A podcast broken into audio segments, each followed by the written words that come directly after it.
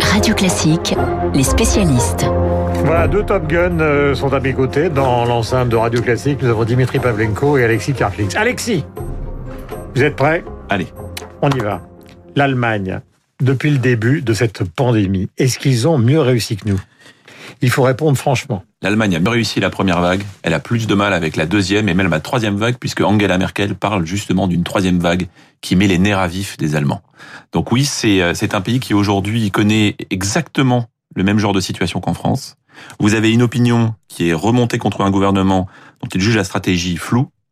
Vous avez environ, malheureusement, 300 Avec décès une par jour. structure politique qui est très différente. Enfin, c'est un pays, c'est un pays fédéral. Et c'est très important de comprendre, ça rajoute une- un élément de complexité.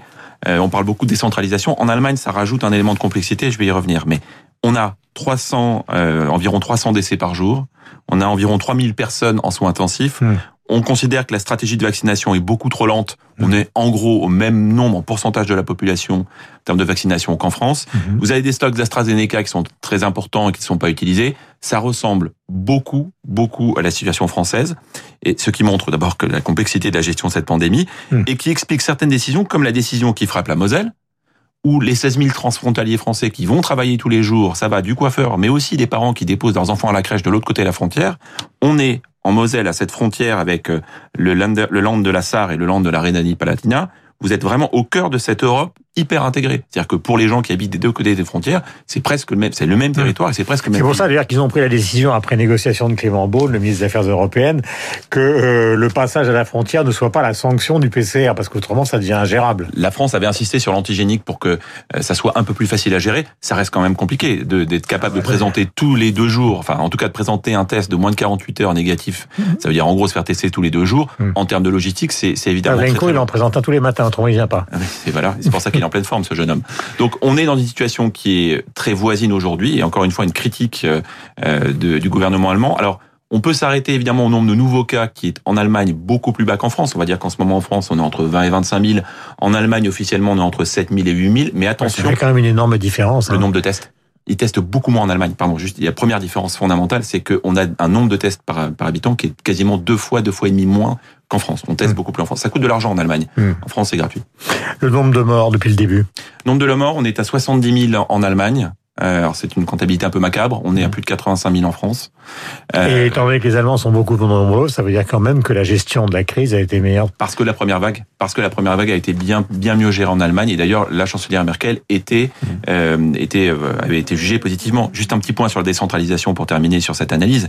Euh, effectivement, en France, c'est beaucoup plus centralisé. En Allemagne, il faut comprendre que la chancelière Merkel, et elle a d'ailleurs une réunion demain avec les ministres présidents des différents Länder, elle doit composer en permanence avec les ministres présidents. Et donc, vous avez chaque finalement chaque land qui a sa politique différente. Vous avez typiquement un land comme la Basse-Saxe, la ville d'Hanovre, hein, nord-ouest, qui est beaucoup plus strict, qui dit attention, il faut pas déconfiner trop vite. Vous savez que l'Allemagne est confinée à sa façon, mais elle est confinée. Il faut pas euh, déconfiner trop vite.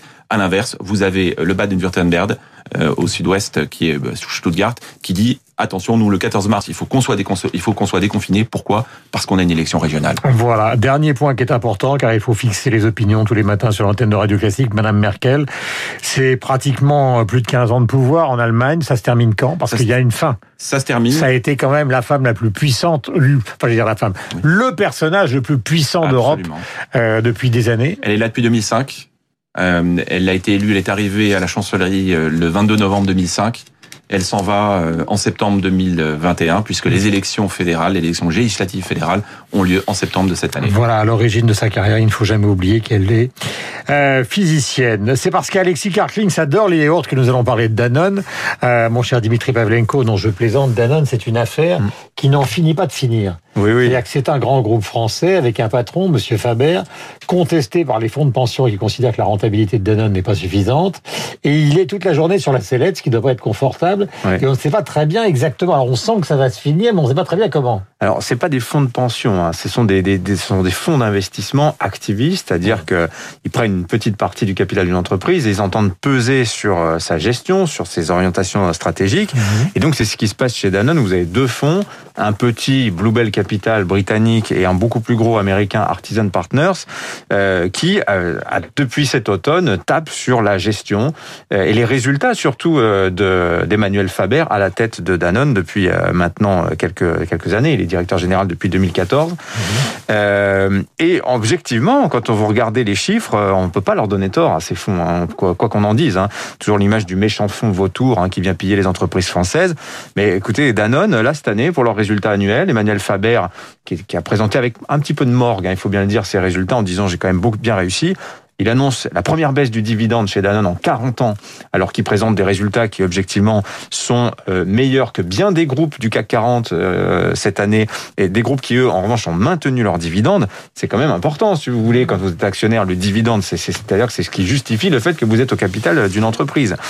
Voilà. Donc Emmanuel Faber, si vous voulez, il, est connu parce que une sorte de moine soldat du capitalisme responsable, euh, le premier à avoir introduit un statut d'entreprise à mission dans une entreprise du CAC 40, il paye une performance euh, économique euh, mm. qui objectivement pose question si vous comparez. Alors, il la paye ou il la paye pas? Parce que la grande question c'est de savoir s'il va Ah oui, parce que l'information, on a oublié de le dire évidemment, c'est qu'hier soir, le conseil d'administration de Danone, on aurait peut-être dû commencer par ça, a je suis là, je veille, je veille. Voilà, a décidé de dissocier les fonctions de président et de directeur général. Mm-hmm.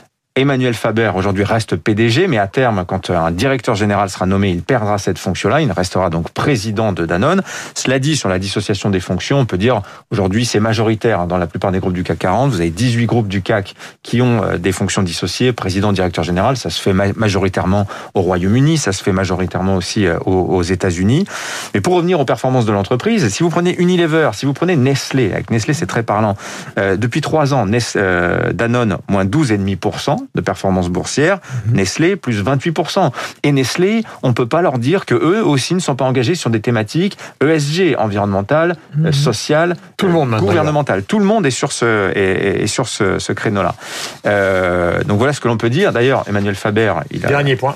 il a annoncé hier qu'il allait s'inspirer de Nestlé, en partie en laissant de plus grande autonomie de gestion à toutes ses filiales à l'international. Parce que c'est vrai aussi, c'est ce qui est reproché aussi à Emmanuel Faber. Dans la gestion, le pilotage de Danone, il a une vision, disons, un peu colbertiste, très centralisée à la française. 7h48 sur l'antenne de Radio Classique. Nos deux amis, nous les retrouvons demain euh, dans l'antenne euh, que vous aimez, en tout cas on l'espère, dans le cadre des spécialistes. Nous allons rendre hommage à Serge Gainsbourg. Et qui peut mieux rendre hommage à Serge Gainsbourg que...